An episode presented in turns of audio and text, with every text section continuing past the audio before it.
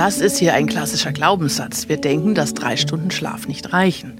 Dabei geht es ja um die Qualität des Schlafs und nicht um die Quantität. Wenn ich mich acht Stunden umwälze und nicht in eine schöne Traumphase komme, habe ich gar nichts davon.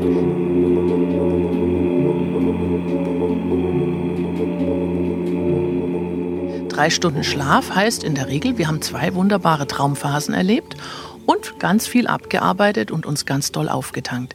Spüren Sie stattdessen einfach hin, wie fühle ich mich? Wie stehe ich denn auf? Und wenn Sie sagen, ja, eigentlich fühle ich mich wach, eigentlich fühle ich mich gar nicht schlecht, mir geht es ganz gut, ich, Körper ist auch da, alles ist, ist hier und vorhanden und ich könnte den Tag beginnen, dann beginnen Sie den Tag und nehmen Sie diesen komischen Glaubenssatz, wo immer er auch herkommt. Es wird Ihnen bestimmt gleich einfallen, wo der herkommt. Meistens irgendwo von den Eltern oder von wohlmeinenden Großeltern, Tanten, sonst wem.